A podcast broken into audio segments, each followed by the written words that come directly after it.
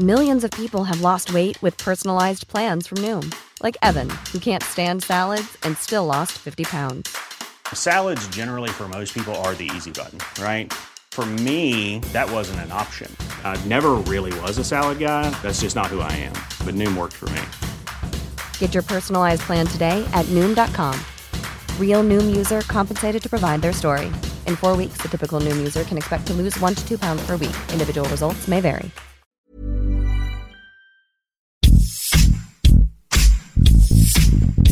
¿Quién es? ¿Qué hizo? ¿Qué es de él? En este podcast le damos seguimiento a la vida de famosos y no tan famosos, políticos y no tan políticos, y aquellos que siguen dando de qué hablar. ¿Qué fue de... Este 2021 es un año importante en la vida política del país, pues se renovará la Cámara de Diputados y diversos cargos en los 32 estados de la República Mexicana. Por esta razón, estamos recordando personajes políticos importantes y polémicos de nuestro México lindo y querido, a fin de darle un toque ameno antes de prepararnos para acudir a las urnas este próximo 6 de junio. Yo soy Luis Hernández, editor del Heraldo de México, y juntos descubriremos qué fue de Francisco Solís Peón, alias Pancho Cachondo. Francisco Solís Peón, mejor conocido como Pancho Cachondo, es un controversial político que militó en las filas del Partido Acción Nacional como diputado local de la entonces Asamblea Legislativa del Distrito Federal. Sin embargo, su inusual comportamiento lo llevó a la expulsión del PAN. Su salida del azul en el ya lejano 2002 no fue gratuita, pues a inicios de milenio, el entonces legislador había sido sancionado por su partido tras haberse exhibido en público y medios de comunicación durante recorridos en centros nocturnos? Creo que la noche no solo pertenece a los criminales, sino también a las personas que salimos a divertirnos de manera medianamente sana, ¿no? Y además me da gusto estar aquí con, con mis amigas, con, con Yuri, con Paquita. Este hecho le valió el mote de Table. Esto ocurrió justo cuando su correligionario, Miguel Toscano, promovía la ley de establecimientos mercantiles. El PAN decidió suspenderle sus derechos durante 18 meses e inhabilitarlo por 3 años, con lo que perdió la posibilidad de competir en la elección interna para jefe delegacional en Cuauhtémoc, como era su idea y objetivo. Esto pareció motivar más al originario de Yucatán, pues casi enseguida apareció en la revista Cambio. Todo estaba bien de no haber sido porque decidió aparecer desnudo y con el logotipo de Acción Nacional cubriendo sus partes íntimas.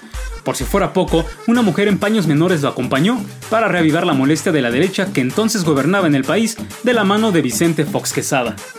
Después de eso, a manera de burla, reconoció ante los medios que siempre quiso aparecer desnudo en una revista. Vaya declaración.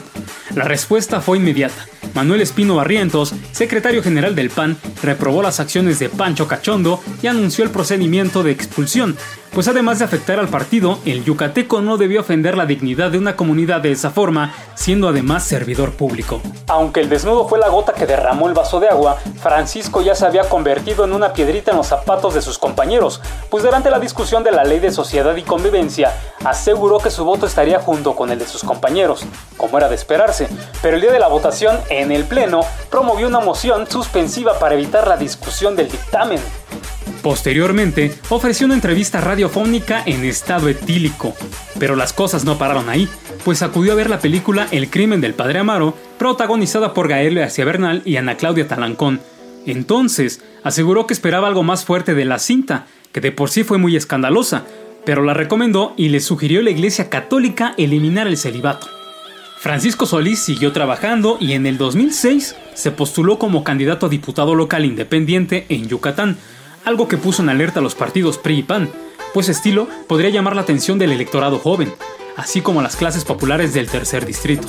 Para su mala suerte, no logró su objetivo, pero claro estaba que no bajaría la guardia. En el 2017, Solís Peón anunció que buscaría la alcaldía de Mérida por el Frente Ciudadano por México. Entonces mencionó que estaría respaldado por la iniciativa Galileos, filial al Partido de la Revolución Democrática. Por desgracia para él, el resultado fue el mismo que el anterior. En México estamos muy acostumbrados a ser un país de obligaciones.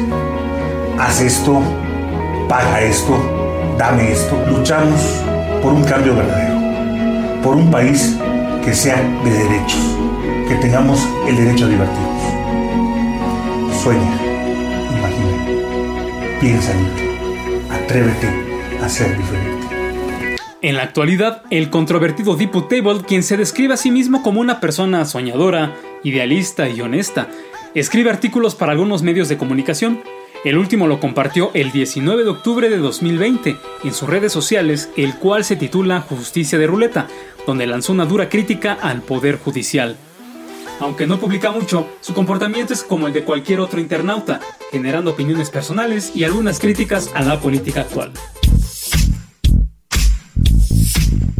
¿Qué fue de...? Escucha y descarga un episodio nuevo cada semana con algún personaje que seguro no recordabas. Encuéntranos en todas las plataformas digitales de El Heraldo de México.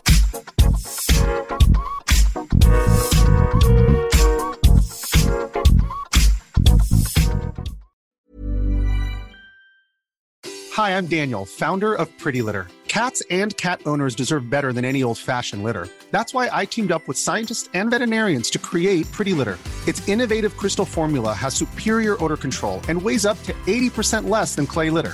Pretty Litter even monitors health by changing colors to help detect early signs of potential illness. It's the world's smartest kitty litter.